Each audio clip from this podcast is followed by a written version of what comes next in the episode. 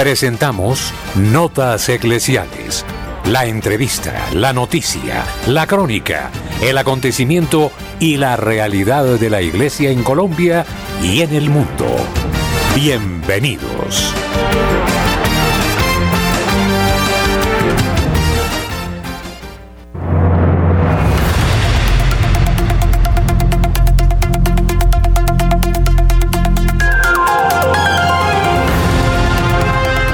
Oyentes amables de Radio María, buenos días.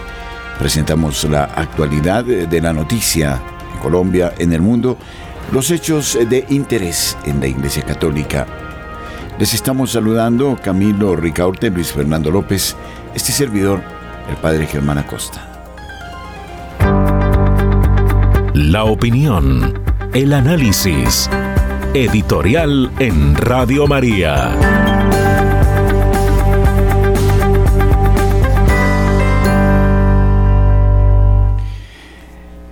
La verdad se impone. La mentira antes o después muestra su cara oculta. Y me atrevo a decirlo con conocimiento de causa. En el caso de las vacunas, en Canadá, donde precisamente se impusieron y de qué manera comienzan a aparecer los efectos. Voy a dejar un artículo del doctor Chris Schoenmaker, quien explica los peligros impactantes de las hebras de ADN encontradas en las vacunas de Pfizer y Moderna. El médico canadiense Chris Schoenmaker reapareció en una entrevista reciente con Jim Ferguson de Jim Ferguson Analysis con pruebas de que las vacunas de Pfizer y Moderna contienen ADN y que la afirmación de que las nuevas inyecciones son seguras y efectivas es una completa mentira. Hablando de un estudio pionero sobre el verdadero contenido de las inyecciones novedosas, cita un debate en el Senado australiano que menciona que hasta uno de cada 25 receptores de la vacuna moderna desarrollará miocarditis autoinmune. Esta condición que Schumacher dice que era prácticamente desconocida antes de las vacunas contra el COVID, hará que hasta el 75% de los pacientes con miocarditis mueran dentro de 10 años. Además, es probable que el ADN invasivo esté detrás de 18 millones de muertes en exceso en todo el mundo en 2021, dijo Schumacher, ya que advierte que las inyecciones mutagénicas conducirán a mayores tasas de cáncer y otras enfermedades mortales. Recuerda que no es un virólogo ni inmunólogo. Afirma que la noticia de Place Gate es obra de expertos respetados. Demuestra la presencia de material genético invasivo en las inyecciones de Pfizer y Moderna, lo que siempre ha sido negado por los gigantes farmacéuticos. Maker dice que este ADN puede alterar el comportamiento de las células invadidas en aquellos que reciben las llamadas vacunas en los años venideros. Sus afirmaciones se basan en investigaciones de expertos en este campo. Estima que el exceso total de muertes en todo el mundo entre 2021 y 2022 fue la friolera de 30 millones de personas describe los intentos en los medios de atribuir la miocarditis a las infecciones por COVID y no a las inyecciones, como ofuscación. La afirmación de que la miocarditis por el germen era igual de grande que por la vacuna es una completa mentira. La proporción es como 20.000 o 40.000 más por la vacuna. La vacuna efectivamente está causando miocarditis con la investigación pionera que demuestra que el contenido del material inyectado es ADN invasivo, Schmeiker dice que no puede haber ninguna duda de malversación delictiva en aquellos que afirmaron ser seguros y efectivos. Se burla de la afirmación repetida como loro de que la vacuna era 100% segura. Afirma que la única mentira clara hecha desde el principio fue que no hay absolutamente nada de ADN en este producto. La afirmación hecha en este momento de que las inyecciones no pueden afectar su código genético es una completa mentira de Pfizer y Moderna. Sin embargo, el quid de su entrevista se centró en el alarmante descubrimiento de que las propias inyecciones contenían más del 30% de ADN por peso. La inclusión de ADN dentro de un mensajero de ARNM significa que el ADN extraño puede penetrar en el núcleo celular de cualquiera que reciba las inyecciones. ¿Qué células y en qué parte del cuerpo? Nadie puede decir con confianza. Lo cierto es que la gente sigue muriendo. Y esto es innegable. Y de eso nadie dice absolutamente nada. Los casos no son casuales, no son, sí, eh, evidencias eh, meramente especulativas. Lo estamos viendo, lo seguiremos viendo. Quienes recibieron este tipo de vacunas lo callarán, tienen miedo, pero saben que lo pueden padecer. Se trata aquí de ser claros para mirar cómo se puede ayudar a la gente. Los trombos aparecen en pulmones y esto lo estamos viendo. La gente muere de repente. Y entonces aquí sí que se cumple que la medicina ha sido peor que la enfermedad. Sé que este tipo de afirmaciones todavía algunos las siguen considerando exageradas. Pero la evidencia, y como lo dije al comienzo, aparecerá y aparecerá por sí sola, aunque todo el mundo pretenda callarse y decir que nada pasa.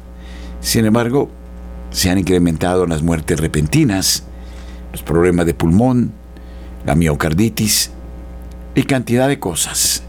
Podríamos hacer ya todo un libro de hechos que se han sucedido después de estos tratamientos. En Radio María lo advertimos, lo dijimos, nos han tratado en algunos sectores como verdaderos orates, como locos, pero esa es la verdad.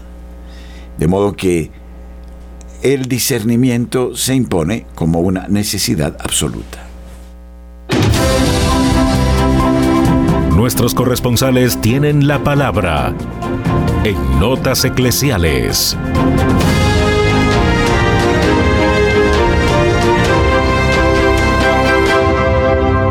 Desde Bucaramanga, Nairo Salinas informa. Muy buenos días, Padre Germán Acosta. Muy buenos días para todos los oyentes de Radio María. Iniciamos contándoles que habrá nuevamente marcha de la oposición del gobierno nacional. Hoy, miércoles 16 de agosto, opositores del gobierno nacional convocaron a una nueva movilización en contra del presidente Gustavo Petro. Eh, estamos convocando a la movilización en contra del gobierno nacional y vamos a ejercer una presión sobre la comisión de acusaciones de la Cámara de Representantes para que le dé celeridad al tema del juicio político, señaló Mauricio Matri, organizador de la marcha. La convocatoria en Bucaramanga está prevista para que comience a las 9 y 30 de la mañana y la movilización comenzará a las 10 de la mañana desde la Puerta del Sol tomará la carrera 27 en sentido sur-norte y finalmente bajará por la calle 36 hasta llegar a la carrera 12 en donde finalizará. Y les contamos que el Comité de Seguimiento Electoral viene realizando reuniones de manera mensual y de ser necesario, las instituciones mencionan que se pueden realizar de forma extraordinaria, en los cuales hacen presencia candidatos a cargos públicos registraduría, fiscalía y otros entes de control para dar seguimiento a las, eh, a las alertas que se presenten frente a la seguridad de los aspirantes a otros temas electorales o a otros temas electorales. Esta delegación permite que los organismos de control puedan escuchar y orientar a los candidatos a cargos públicos frente a situaciones de seguridad que se puedan presentar. Además, estas reuniones buscan tener respuesta oportuna a temores o dudas que puedan surgir en el ejercicio y desarrollo de las campañas electorales. Manuel Vázquez, secretario del Interior de Bucaramanga, comentó, se han presentado algunos hechos que han sido expresados por algunos candidatos cuando han llegado al territorio, pero eso lo estoy resolviendo también en el marco del Consejo de Seguridad Municipal, donde tomó eh, donde tomó la opinión tomó la opinión de la fiscalía, así como también de la fuerza pública. Se han reportado hechos que han sido desvirtuados, aunque el secretario de esa cartera mencionó que todas las alarmas están siendo atendidas y que trabajan desde la institucionalidad para dar una respuesta pertinente. De Bucaramanga y para Notas Eclesiales, Nairo Salinas Gamboa, feliz y bendecido día. Desde la ciudad de Barranquilla informa Julio Giraldo. Buenos días. Muy buenos días a toda la amable audiencia de Radio María en Colombia y el exterior. Saludo muy especial para la mesa de trabajo. Y esto es lo que hoy hace noticia en Barranquilla y la costa norte colombiana. Una de las noticias que más se comentan aquí en la ciudad de Barranquilla es el caso del asesinato o del descuartizado, por decirlo así, el médico sucreño Edwin Arrieta en Tailandia. Este hombre, que al decir de los moradores de este sector de Sucre, era un hombre generoso, un cirujano muy buena persona. Y en Tailandia fue descuartizado, fue asesinado cobardemente por un joven argentino llamado Daniel Sancho. Pues la noticia se comenta porque las autoridades de Tailandia han informado que se cerró ya la investigación y que hay las pruebas suficientes para aplicar la pena capital a este hombre. Los familiares reciben, los familiares de, del médico reciben esta noticia con muy buen propósito, así no se recupere la vida del médico, al menos se sabe que van a aplicar justicia. Esperemos que pasa. Por otro lado, frente a la Fiscalía, hubo una manifestación ayer de hombres y de mujeres para protestar también por la muerte de una joven que se lanzó de un taxi al llegar a su casa. El conductor no da explicación ninguna pero todo parece indicar que esto se debió a una discusión por el alto costo que el conductor del taxi quería cobrarle a la joven. Como todos sabemos, en Barranquilla no hay taxímetro propiamente, el que marca cuánto cuesta una carrera. Aquí los precios son SM, según el marrano. Entonces hay algunos taxistas que abusan y abusan mucho y esto genera discusiones y genera problemas. Esta joven sin duda alguna discutió, el chofer la agredió y ella se tuvo que tirar del taxi y murió.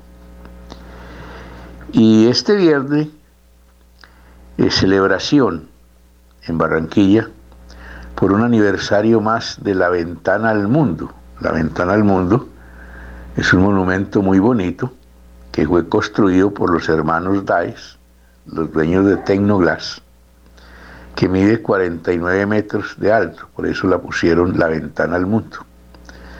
En esta celebración, que será el día viernes, se tendrán pues todo un carnaval allí alrededor del río para este gran aniversario.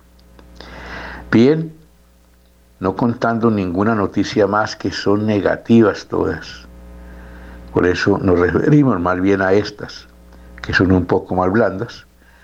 Desde la ciudad de Barranquilla y para Radio María, Julio Giraldo. Invitamos a José Luis Hernández. Él nos actualiza sobre la noticia en el departamento de Antioquia. Buenos días. Aquí llegamos con toda la actualidad de la noticia desde la ciudad de Medellín. Reabren sede de Metrosalud en el barrio Estadio en la ciudad de Medellín. Atención. Luego de culminar las labores de mantenimiento dentro del espacio, que incluyeron el arreglo de techos, cubiertos, muros, puertas, luminarias, entre otros espacios, Metrosalud reabrió las puertas del Centro de Salud Estadio, ubicado al occidente de la ciudad de Medellín. Atención que dentro de esta reubicación es bueno reconocer que la reapertura del centro médico beneficiará a más de 5.600 personas de la comuna Laureles Estadio. Luego de que allí se invirtieran cerca de 415 millones de pesos producto de las vigencias futuras aprobadas por el Consejo de la Ciudad de Medellín. En otro lado de la información, atención que Cementos Argos está lista para iniciar operaciones en Costa Rica. La presentación el pasado martes de los resultados financieros de Cementos Argos corresponde al primer semestre de este año y sirvió para anunciar la nueva incursión internacional de la compañía cementera antioqueña, filial del Grupo Argos. Es así como el plan de expansión hace parte ahora Costa Rica, donde se localizó una oportunidad para empezar a exportar agregados desde ese país hacia el Caribe. Esta será la operación número 16 de la compañía Paisa por fuera de Colombia. En noticias de iglesia, el evento más cercano de la arquidiócesis será este 19 del mes de agosto, encuentro de agente de pastoral infantil, con la participación de todas las personas que en las diferentes parroquias ejercen su servicio pastoral con los niños. 19 de agosto será virtual en horas de la mañana y estamos invitando para que se unan a este especial evento. Encuentro de agentes de pastoral infantil desde la Arquidiócesis de Medellín para todo el departamento de Antioquia. Amigos, ha sido toda la información desde la Bella Villa. Con mucho gusto ha informado su corresponsal José Luis Hernández. Un buen día para todos. Gracias, José Luis Hernández en Medellín. Marta Borrero en la ciudad de Cali. Buenos días.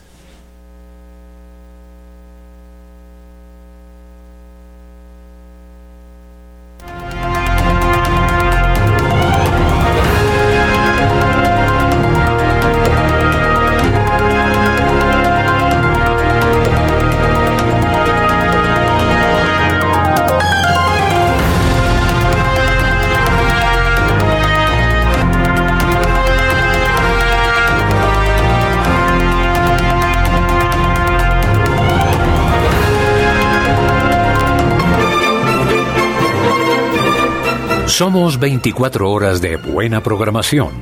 Descarga gratis la aplicación para iPhone y Android.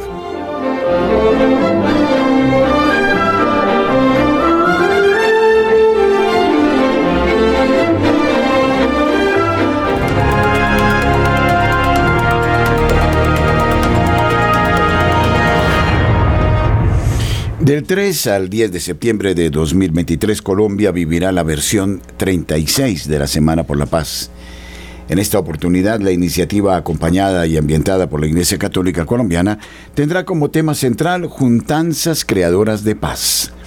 Este concepto hace referencia a una perspectiva de trabajo por la reconciliación y la paz, inspirada en el camino sinodal propuesto por el Papa Francisco, que invita a caminar juntos, no solo al interior del catolicismo, sino también en relación con otros credos, instituciones y organizaciones. Aunque el próximo jueves 17 de agosto, de manera simultánea en seis territorios del país, Bogotá, Medellín, Pasto, San Gil, Florencia y sur de Bolívar, se llevará a cabo el lanzamiento oficial de esta Semana por la Paz, Monseñor Juan Carlos Barreto, obispo de la diócesis de Soacha y presidente de la Comisión Episcopal de Pastoral Social de la Conferencia Episcopal de Colombia, ha dado a conocer una serie de orientaciones al respecto. Estos aspectos permitirán comprender de manera clara y pedagógica la esencia de esta iniciativa, así como identificar desde ya diversas maneras de vivirla en el marco de la conmemoración del Día de los Derechos Humanos en Colombia y el Día de San Pedro Claver que se celebran cada 9 de septiembre en Colombia. ¿Qué es La Semana por la Paz es una movilización ciudadana que es convocada por un grupo de actores de diversas organizaciones, instituciones, movimientos, universidades, ONGs y redes que expresan una amplia pluralidad religiosa, social, étnica, cultural, económica y política. Esta expresión de la sociedad civil tiene el propósito de promover en toda la ciudadanía del país el compromiso personal y social para eliminar la violencia, construir justicia social y encontrar caminos de reconciliación. La Semana por la Paz nace en 1987 en el seno del programa por la paz de la Compañía de Jesús tras todas las consecuencias que trajo para la vida política del país la toma del Palacio de Justicia, la guerra del narcotráfico, los asesinatos sistemáticos de miembros UP y las negociaciones del gobierno y la FARC. Cuando surge Red de Paz en 1993, se le pide asumir la tarea, lo cual hace junto con el secretario eh, de Pastoral Social de la Conferencia Episcopal de Colombia. La idea inicial y original de la Semana por la Paz fue la de mantener viva en el seno de la sociedad colombiana la idea de la solución política al conflicto armado interno e incentivar la construcción de paz por parte de la sociedad desde los municipios y regiones. Hasta la fecha se ha realizado ininterrumpidamente, logrando posicionar ideas, acciones y valores en torno a la transformación de conflictos a partir de la no violencia. ¿Cuáles son entonces los objetivos? Iluminar la realidad del país a la luz del Evangelio de la Paz. Crear una cultura de paz en los diferentes sectores de la sociedad. Visibilizar experiencias positivas en construcción de paz expresar solidaridad a personas, grupos, sectores y territorios más afectados por el conflicto social y la acción de actores violentos. Llamar la atención sobre situaciones de violencia familiar, ilegal, cultural y estructural. Exigir condiciones de vida digna para todos los ciudadanos del país superar el conflicto armado a través del diálogo y de acuerdos que favorezcan la solución pacífica, de tal manera que se detengan las acciones de la guerra y se creen condiciones de armonía y equidad. ¿Quién organiza esta semana? Diversos son los actores de la sociedad civil y de la institucionalidad, entre ellos la Iglesia Católica, el Gobierno Nacional, gobernaciones, alcaldías, instituciones educativas, organizaciones sociales, otras iglesias y confesiones religiosas. Sus actividades, momentos celebrativos, eucaristías, vigilias, velatones, etc., jornadas académicas, foros conversatorios, simposios, seminarios, conferencias, programas de radio y televisión, interacción a través de las redes sociales, jornadas culturales, eventos deportivos, marchas, murales, reuniones en barrios, veredas, conjuntos residenciales, resguardos indígenas, consejos comunitarios, en las parroquias, actos ecuménicos y eventos de memoria y reconciliación. Para el año 2023 se ha escogido la temática Juntanzas Creadoras de Paz, con el propósito de poner de relieve la importancia de hacer esfuerzos colectivos que conduzcan a la reconciliación del país y a lograr una paz integral. Este tema es particularmente afín a la perspectiva actual en la que se encuentra la Iglesia al realizar el camino sinodal, el cual invita a caminar juntos no solo al interior del catolicismo, sino también en relación con otros credos, instituciones y organizaciones.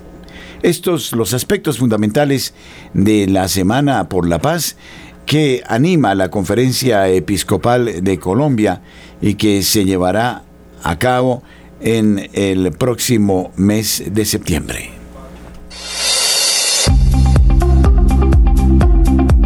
En el satélite Radio María, en Colombia, la gracia de una presencia.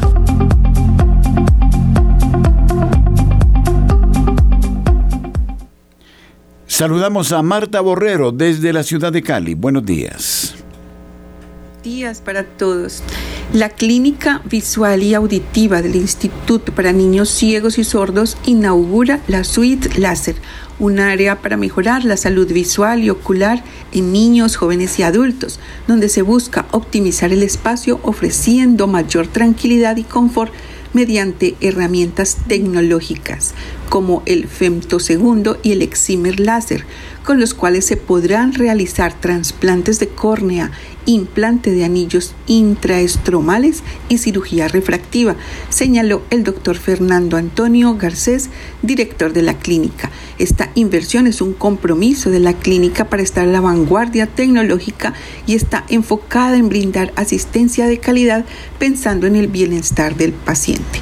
Estos eh, estos elementos tecnológicos nuevos son equipos de gran utilidad para procedimientos oculares, como por ejemplo las cirugías refractivas, dijo el médico Marco Emilio Martínez especialista en oftalmología.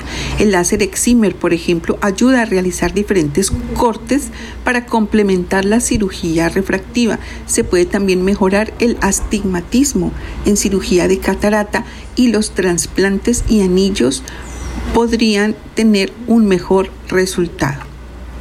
Una buena noticia para una clínica que realmente hace muy buen trabajo en Santiago de Cali con la salud visual y auditiva, el Instituto para Niños Ciegos y Sordos, que está dando pasos en innovación. Y pues de otro lado, quiero contarles sobre una entidad que está haciendo mucho bien en el oriente de Cali. Se trata de la Fundación de la Universidad Autónoma. Ellos tienen a Funda Autónoma, un espacio allí en, el barrio El Poblado, en el oriente de, Santiago de Cali, donde sin ánimo de lucro, con autonomía administrativa y patrimonio independiente, promovida y creada por la Universidad Autónoma de Occidente con el propósito de proyectarse socialmente hacia las comunidades de menos desarrollo relativo, impulsan un desarrollo sostenible mediante la aplicación de un modelo de intervención integral orientado al fortalecimiento de las capacidades humanas y del capital social y ambiental existente en estos territorios. Aportan de esta manera con Funda Autónoma una forma para mejorar las condiciones de vida. Esta funda autónoma está haciendo un bien enorme. Soy conocedora del trabajo y de las personas que allí eh, están dedicados a trabajar con los niños, los adolescentes, las familias y va de lunes a lunes, de domingo a domingo eh, con distintos proyectos. Tienen una misión hermosa de contribuir al cumplimiento de la función social que la Universidad Autónoma de Occidente proyecta su labor formativa e investigativa hacia las comunidades vulnerables de Santiago de Cali. Muy buena por esa funda autónoma. Soy Marta Borrero y les hablé desde Santiago de Cali para las notas eclesiales de Radio María. ¿Crees saber qué es Dios? ¿Crees saber cómo es Dios? No es nada de lo que te imaginas, nada de lo que abraza tu pensamiento. San Agustín. Nuestro correo info.col arroba radiomaria.org Radio María de Colombia en la Internet.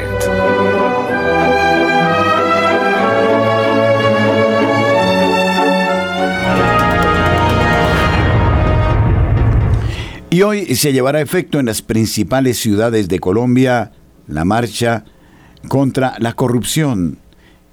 Esta marcha se define como la marcha de las mayorías. A diferencia del 20 de julio, en esta ocasión la oposición del presidente Gustavo Petro se manifiesta en contra de los escándalos eh, protagonizados por el gobierno, principalmente el que involucra al hijo del mandatario Nicolás Petro. Este 16 de agosto, los colombianos que están en desacuerdo con el gobierno nacional se tomarán las calles de las diferentes ciudades del país.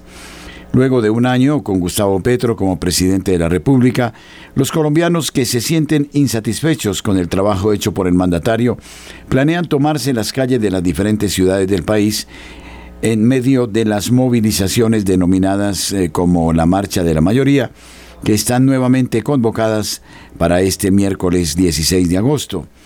El pasado 20 de junio, miles de colombianos salieron a las calles para manifestar en contra de las reformas propuestas por el gobierno nacional y en esta oportunidad también expresarán su inconformidad especialmente frente a los escándalos protagonizados por el mandatario, su gabinete y sus familiares. Entre los puntos que más han destacado los promotores de la movilización están las eh, revelaciones del hijo del presidente Gustavo Petro, Nicolás Petro Burgos, que afirmó haber recibido dinero de origen ilegal para la campaña de su padre, el cual fue utilizado por Petro Burgos y sus entonces seguidores eh, de Dai Vázquez, eh, su esposa, para gastos personales. De la misma forma, la inseguridad y la compleja situación de orden público que se registra en todo el país, particularmente en el Cauca, es otro de los motivos por los que los colombianos que están en contra del accionar eh, de la actual presidencia saldrán a las calles. Ha sido convocada una nueva jornada de movilizaciones en contra del presidente Petro en Colombia este miércoles 16 de agosto. Otro de los puntos que ha generado indignación en la ciudadanía es la firma del mandatario en el documento que designa al ex jefe paramilitar Salvatore Mancuso como gestor de paz, pues con esta decisión quien fuera uno de los fundadores de las Autodefensas Unidas de Colombia, quedará en libertad mientras responde a los procesos en su contra que siguen abiertos. Uno de los principales promotores de la movilización es el senador Miguel Uribe Turbay, quien señaló que la jornada de marchas son una oportunidad para que Colombia le exija explicaciones al presidente Petro respecto a los presuntos dineros que habrían ingresado a su campaña como candidato presidencial. Es evidente que el presidente Petro hoy tiene que asumir responsabilidades frente a los escándalos que rodean la financiación de su campaña y a su familia. Es evidente que la plata del narcotráfico, de la mafia, entró a la campaña. Estos escándalos ponen en riesgo las instituciones y ameritan un juicio político, eh, señaló el senador Uribe Turbay. Es uno de los promotores de las movilizaciones de este 16 de agosto. Hasta el momento se ha confirmado el punto de encuentro en 13 ciudades del país, mientras que el horario establecido es igual en todos los lugares, por lo que se tiene planeado iniciar con las movilizaciones sobre las 10 de la mañana. Esta la realidad que vive el país en medio de una ola de inseguridad que es abrumadora en todo el territorio nacional.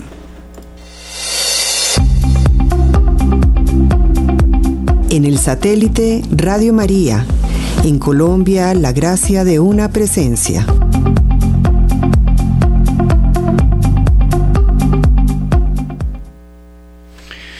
Y a propósito, aparecen nuevas advertencias de Dave Vázquez en la red social X se vienen más revelaciones. Esta es una información que hemos recogido de Infobae, la ex compañera sentimental de Nicolás Petro, primogénito del presidente de la República, publicó una enigmática frase que como en ocasiones anteriores sería un adelanto de nuevos hechos dentro del entramado de corrupción que reveló y por el que también ella es procesada. Uno de los procesos penales más sonados en este 2023 fue el que le iniciaron a Nicolás Petro Burgos y a su ex esposa Daisures del Carmen Vázquez por hechos de corrupción durante las elecciones presidenciales del año pasado, por el que el hijo del presidente Gustavo Petro responde por lavado de activos y enriquecimiento ilícito al recibir dinero, aparentemente de manera irregular, de controversiales personajes de la costa caribe, para financiar las actividades proselitistas de su padre, pero que al parecer no entregó para beneficiarse con esos recursos. En la mencionada investigación también le imputaron a Vázquez el eh, delito de lavado de activos luego de que les realizaran las respectivas diligencias judiciales hace dos semanas en la sede de la Fiscalía General de la Nación en la capital colombiana tras ser capturados en Barranquilla en la madrugada del domingo 30 de julio. Y aunque no los cobijaron con medidas de aseguramiento con privación de su libertad, los ex esposos se retornaron a la capital del Atlántico a inicios de la semana pasada, con la condición de que tienen que presentarse a las citaciones que surjan por este proceso, así como tampoco pueden salir del país. No se tenían nuevas noticias de ellos hasta la noche del martes 15 de agosto, cuando Vázquez publicó un enigmático trino en la red social X, que como ha ocurrido antes, se trataría de un anuncio dentro de ese explosivo escándalo. Estás jugando con candela y puedes llevarte una sorpresa, SIC expresó en el otrora Twitter.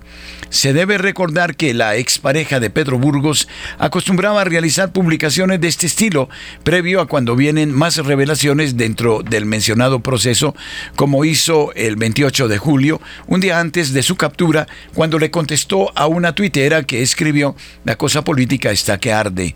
El tuit de Vázquez advertía que el 29 de julio todo ardería más, mañana va a arder más. Gustavo Petro se sigue rajando en las encuestas. El 61% de los colombianos desaprueba su gestión, según Inbamer Poll.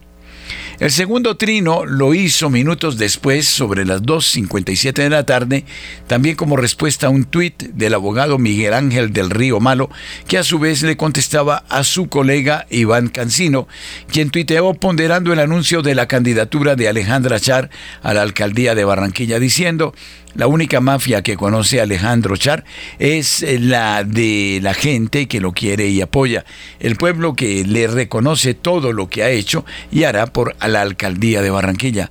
El abogado del Río le contestó, mafia electoral por la que tendrá que pagar. Fue en respuesta a este trino que Vázquez hizo su segundo tuit premonitorio todos los que han estado a nuestro alrededor y que están siendo investigados también van a pagar. Luego de que fuera relacionado por la Fiscalía General de la Nación en el roscograma de 16 personas que habían hecho parte del entramado de corrupción de Nicolás Petro Burgos, el primogénito del presidente de la República, Gustavo Petro Burrego, Gabriel Ilzaca, hijo de Alfonso el Turco Ilzaca, salió en su defensa y explicó por qué le entregó fuertes cantidades de dinero al joven político.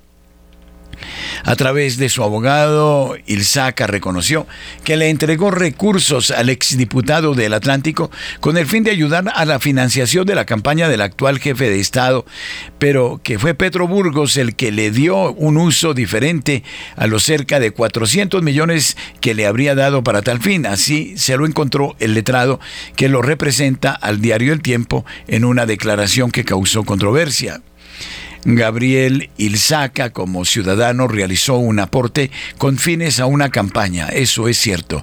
Es una persona de 35 años con patrimonio suficiente para dar una suma que declarará ante la DIAN en la próxima declaración de renta, como lo dispone la ley, indicó la defensa del citado medio.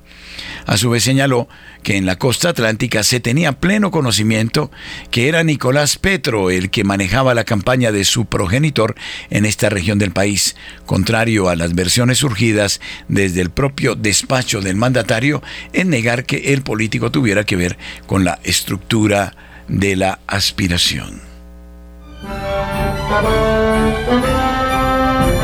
Somos 24 horas de buena programación Descarga gratis la aplicación para iPhone y Android.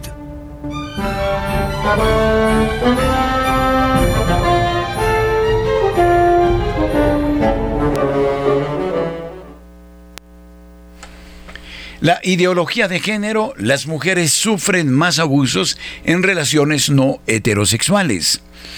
Se confirma que las mujeres bisexuales y las lesbianas son las más propensas a sufrir abusos, sobre todo abusos sexuales por parte de su pareja, y añade que en los casos en los que la violencia severa, la diferencia se acentúa en las relaciones del mismo sexo. Esta información la recogemos desde Voz Populi. Diversos estudios publicados los últimos años manifiestan una realidad muy distinta a la mantenida por eh, las feminazis y asumida como mantra irracional por la ideología de género, la violencia doméstica, o lo que algunos llaman ideológicamente violencia de género, aunque aquí no se puede, se produce con más frecuencia en relaciones no heterosexuales. Por ejemplo, la violencia en las relaciones lésbicas se produce casi nueve puntos más que entre las relaciones naturales hombre-mujer, según cuenta el diario Voz Populi. El estudio base es la encuesta nacional sobre violencia sexual y de pareja íntima de los Centros para el Control y la Prevención de Enfermedades en los Estados Unidos en el que se analizan los casos de violencia de pareja entre distintos tipos de relaciones. Sus resultados muestran que realmente la violencia doméstica no es única, ni siquiera mayoritaria, en las relaciones de hombre-mujer en las que el varón maltrata a su pareja. De hecho, según los datos, la prevalencia de victimización de las lesbianas es del 43,8%, lo que las convierte en el segundo grupo más afectado después de las mujeres bisexuales.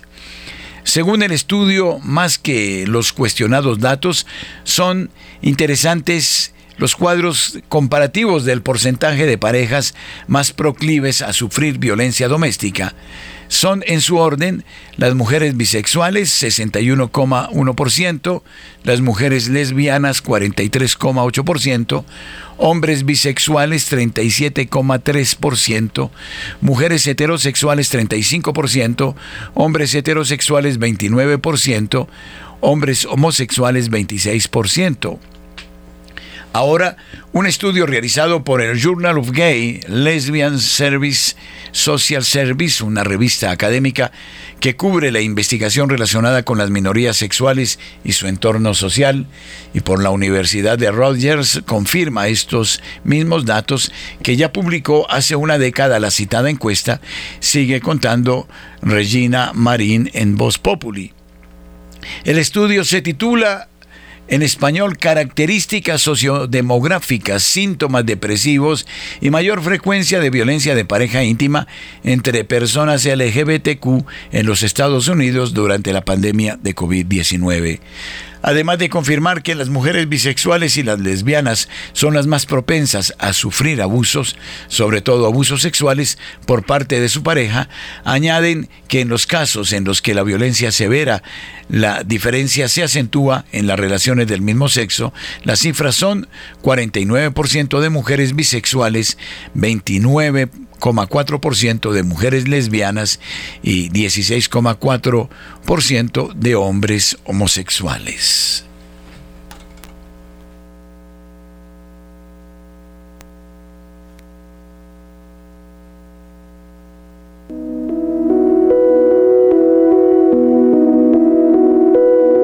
Somos Radio, somos Radio María.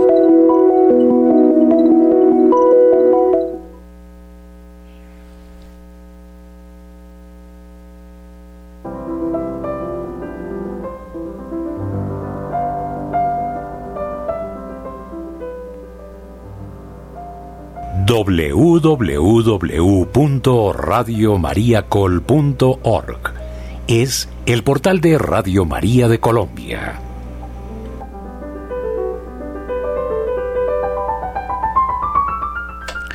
Arzobispo australiano ve muy probable que se acabe con el celibato obligatorio de sacerdotes indígenas.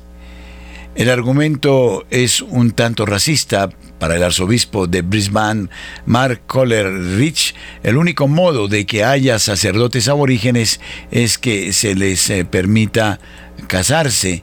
Esta información eh, aparece en Info Vaticana. En una entrevista con eh, The Australian publicada el sábado, el arzobispo de Brisbane, Marco Coleridge, expresidente de la Conferencia de Obispos Católicos de Australia, declaró que si no se elimina la obligación del celibato, no habrá ninguna esperanza de que se ordenen sacerdotes aborígenes. Coleridge afirmó que no hay forma de reclutar a un clero célibe en estas culturas. Si bien el arzobispo dijo que no describiría el fin del celibato clerical para las comunidades indígenas como inevitable, dijo que cree que el desarrollo es altamente probable. No sé muy bien cuándo ni cómo, pero la cuestión no va a desaparecer, dijo a The Australian. Y creo que llegará un punto de maduración en el que se verá como el siguiente paso natural y no una especie de vuelco artificial o dramático o prematuro de lo que ha sido una tradición muy larga. Coleridge considera que tal cambio es especialmente necesario porque excluye la posibilidad de que los sacerdotes de culturas externas hagan o realicen su ministerio en las comunidades indígenas como algo inviable.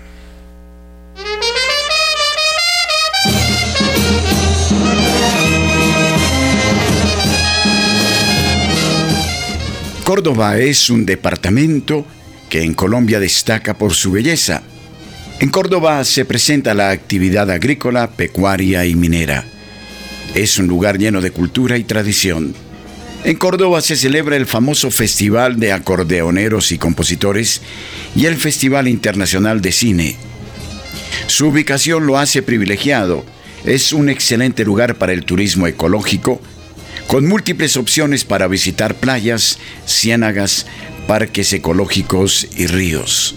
Destacan como sitios turísticos en Córdoba la Catedral de San Jerónimo, el Parque Simón Bolívar de Montería, el Mercado Público de Santa Cruz de Lorica, la Iglesia de Santa Cruz de Lorica, la Plaza Cultural de Sinú, la Iglesia de San José en Ciénaga de Oro, Piedra del Tabor, el Monumento Pablo Flores, el Muelle Turístico de Montería, el Volcán de Lodo en San Antero y el Estadio de Béisbol 18 de junio. En el departamento de Córdoba ahora, una magnífica noticia. Estamos en el canal de audio de Claro Televisión o en su defecto en el canal 856. Radio María presente en este lugar paradisiaco de Colombia.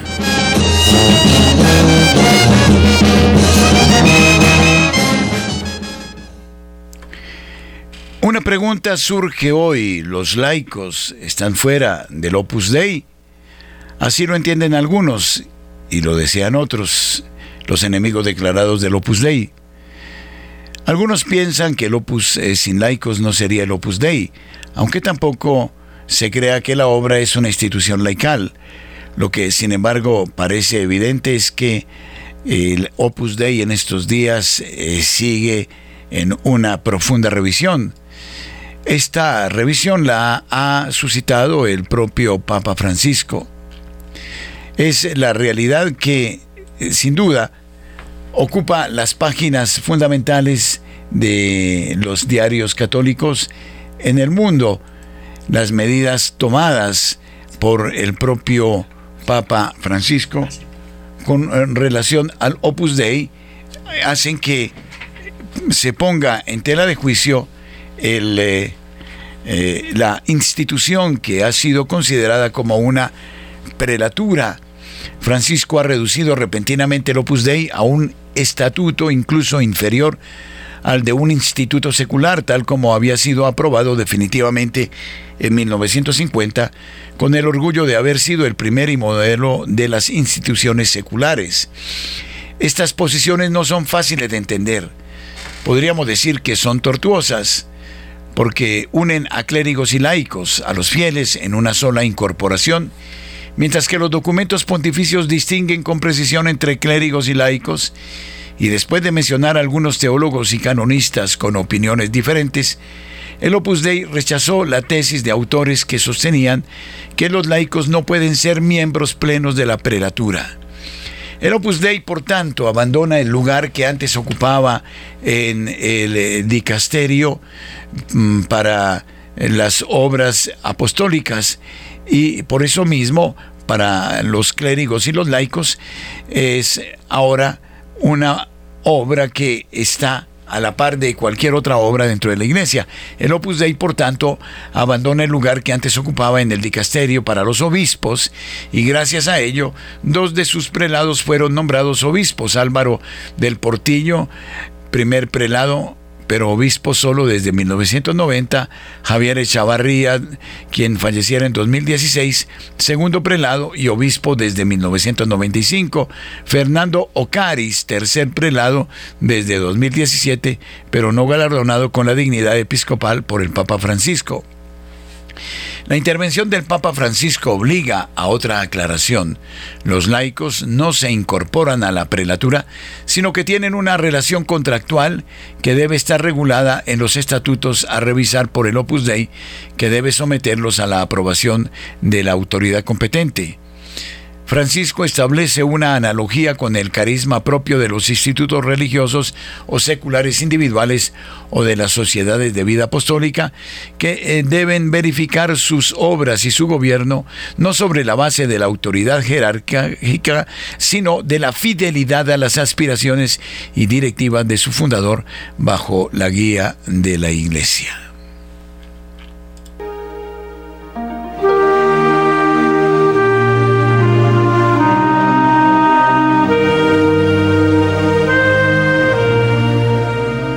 El libro de oro en Radio María es una auténtica tradición. Ustedes ya saben de las gracias y bendiciones que la Madre de Dios nos alcanza de su Hijo Jesucristo mediante el libro de oro. Incrementemos el interés por el libro de oro.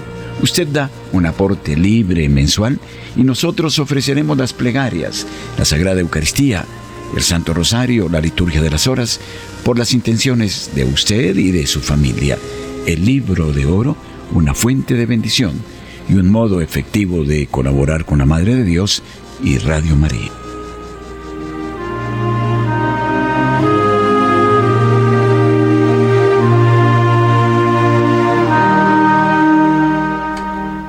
La Santa Sede ha destacado la importancia de la inteligencia artificial al anunciar su temática central para la Jornada Mundial de la Paz 2024.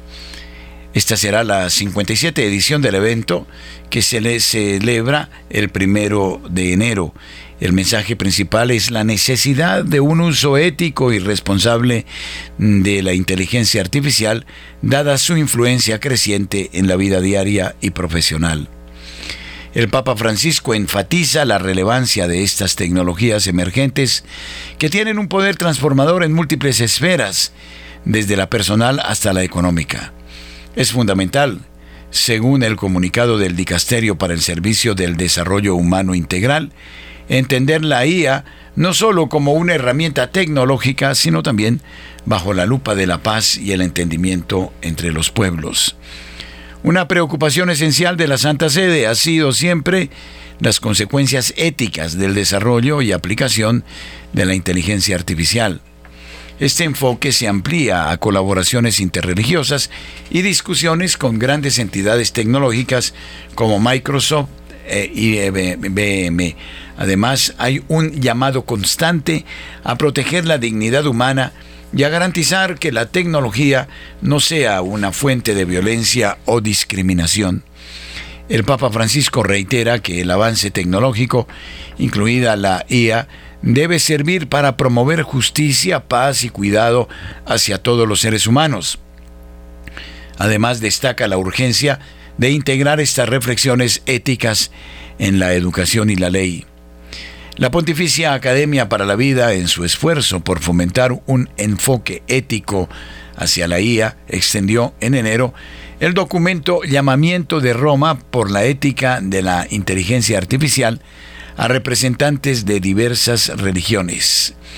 Ese compromiso resalta la importancia de una algorética justa que favorezca al ser humano y evite los riesgos de un dominio tecnológico.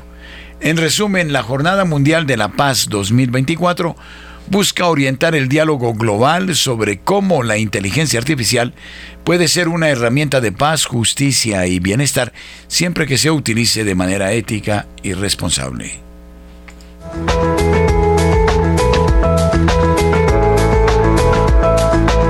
En todas las horas, en Colombia, Radio María es su compañía.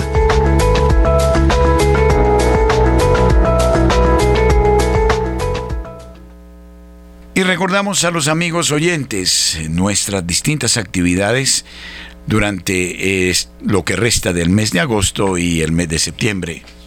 En primer término, estamos preparando la consagración de los niños del mundo. Esta iniciativa ha sido absolutamente un éxito. Son ya más de 5.000 niños inscritos en Colombia y en distintas naciones que se preparan para su consagración a la Santísima Virgen María. Además, adelantamos la campaña del bono de generosidad para colaborar con nuestra radio. Este bono nos permitirá cumplir con las distintas obligaciones en el presente semestre y proyectarnos hacia futuras fundaciones. En tercer lugar, se prepara la peregrinación de los oyentes que quieran hacerse presentes en distintos santuarios de Europa, en Lourdes, en Fátima, en el santuario de la Virgen de Guadalupe, en Extremadura, España, Santiago de Compostela y finalmente estaremos en Medjugorje, en la Rue de Bac, en París. Quienes deseen hacer parte de esta peregrinación, por favor, indicarlo a Radio María, nuestro teléfono 601-746-0067. A ustedes muchísimas gracias por habernos acompañado en el informativo de la mañana. Sigan con nosotros en esta jornada que el Señor nos concede en Radio María. Ahora a través de la aplicación de Neki, aplicación gratuita que usted puede descargar en su celular, en este número 310-689-9407 usted podrá hacer sus transferencias de banco a la cuenta de Radio María. Este es un modo eficaz que evita comisiones y que garantiza el que la propia radio pueda hacer uso de este monedero de Neki para afrontar sus necesidades cotidianas. No deje de mirar esta propuesta Neki, teléfono 310-689-9407. Gracias por su generosidad.